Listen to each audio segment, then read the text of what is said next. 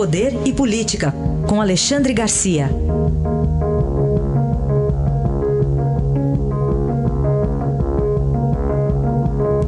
Oi, Alexandre, bom dia.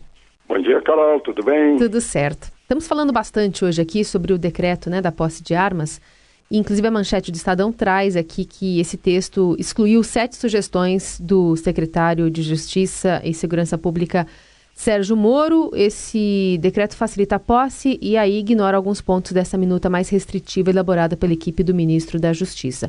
Queria saber a sua opinião sobre isso e também sobre as críticas e elogios que estão sendo tecidos em relação a isso. Pois é. Bom, em primeiro lugar, o próprio presidente me disse que tinha enviado para o Sérgio Moro dar sugestões dele. Né? Então, estou vendo aí pelo Estadão que algumas sugestões não foram aceitas. Agora, o que eu vejo é muita crítica de pessoa decepcionada, pensando que haver liberação ampla, geral e restrita de armas, o que não é possível, né?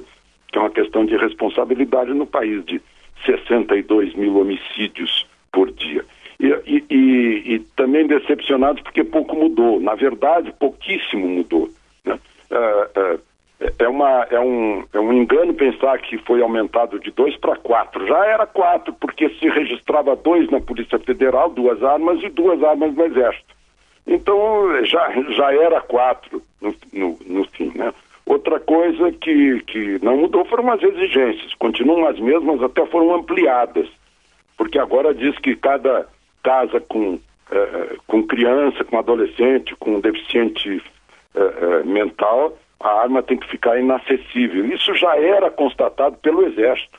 O Exército ia na casa da pessoa, queria saber onde guardava a arma, tinha que guardar em lugar inacessível para pessoas com, com menos responsabilidade. Né? Uhum. Uh, e, e, o mais importante de tudo é o aumento do registro para 10 anos. Isso sim, inclusive dos registros, pelo que eu li aí, uh, no decreto, entendo que os registros já vencidos né, vão ganhar mais cinco anos de prazo e talvez já não se tornem vencidos. Né? Venceu no ano passado, por exemplo, ganha mais cinco anos, daqui a quatro vai ter que renovar. Essa foi a principal mudança. O resto uh, só surpreendeu quem estava desinformado, quem não estava acompanhando essa, essa discussão né? e quem estava achando que ia liberar geral e restrito. Eu volto a dizer, isso é defesa da vida e da propriedade, é um direito, um direito essencial, primário, né? é, significa proteção, prevenção e principalmente é, dissuasão. E eu registro que, no entanto, o, o, PT e o PSOL já entraram na justiça contra, contra esse decreto. Né? O governo do PT, é bom lembrar, junto com o governo de Fernando Henrique, não deram a mínima para o resultado do referendo de outubro de 2005, em que dois em cada três eleitores eh, disseram sim para as armas. Falar também sobre uma decisão ontem lá do Supremo Tribunal Federal. O presidente Dias Toffoli deixou para o ministro Marco Aurélio Mello analisar, após o recesso, que termina em fevereiro, um pedido de urgência da Procuradora-Geral da República, Raquel Dodge, referente às diligências sobre os dados bancários do deputado federal Aécio Neves. É, de fato, não tinha tanta urgência assim? Pois é, eu acho que tinha, tinha urgência sim, né? Uh, ele ainda é senador, vai virar deputado federal, foi eleito agora, com todas as, as acusações, denúncias e o fato de ele ter virado réu, ainda assim foi eleito deputado federal, para garantir, né? Está garantindo uhum. aí o foro privilegiado, senador Aécio, foi presidente do PSDB, foi governador de Minas, né? E teria, segundo ele, pedido 2 uh, milhões de empréstimo ao Joesley, confundiu frigorífico com banco. Né?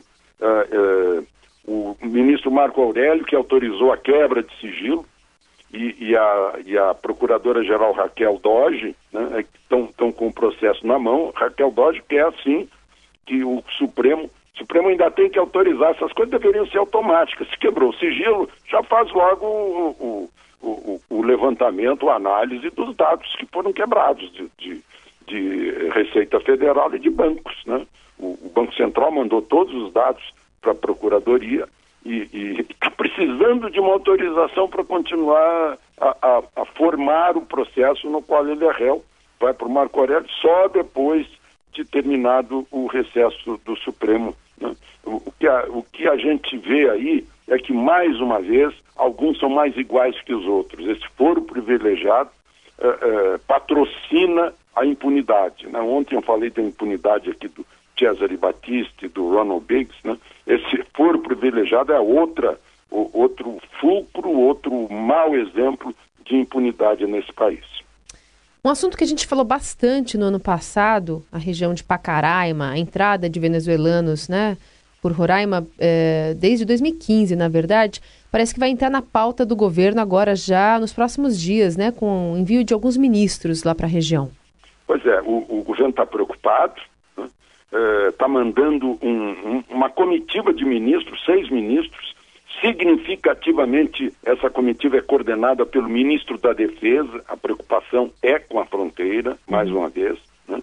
Uh, vai lá o, o, ministro da Defesa, o general Fernando, vai o ministro da Educação, com quem eu vou conversar hoje, o ministro Vélez Rodrigues, o, o ministro Osmar Terra, que, que é da Cidadania, ministro Mandetta, que é da Saúde, a ministra Damares dos Direitos Humanos, o, o controlador-geral da República, uh, da União, né, que é, é, é para controlar o dinheiro, enfim, estão preocupados que com essa, essa questão da Venezuela agora, que ainda ontem reconfirmou que há um presidente interino e há um ditador chamado Maduro, que isso vá provocar ainda mais distúrbios internos, agora de, de modo diferente, mais, eh, mais pulverizados, e vai provocar mais entrada de venezuelanos no Brasil. Diga-se de passagem que eles vão principalmente para a Colômbia, né, por causa da, da identidade de língua, mas vem para o Brasil também, o, o, as Forças Armadas que têm que tem responsabilidade sobre fronteiras, sobre,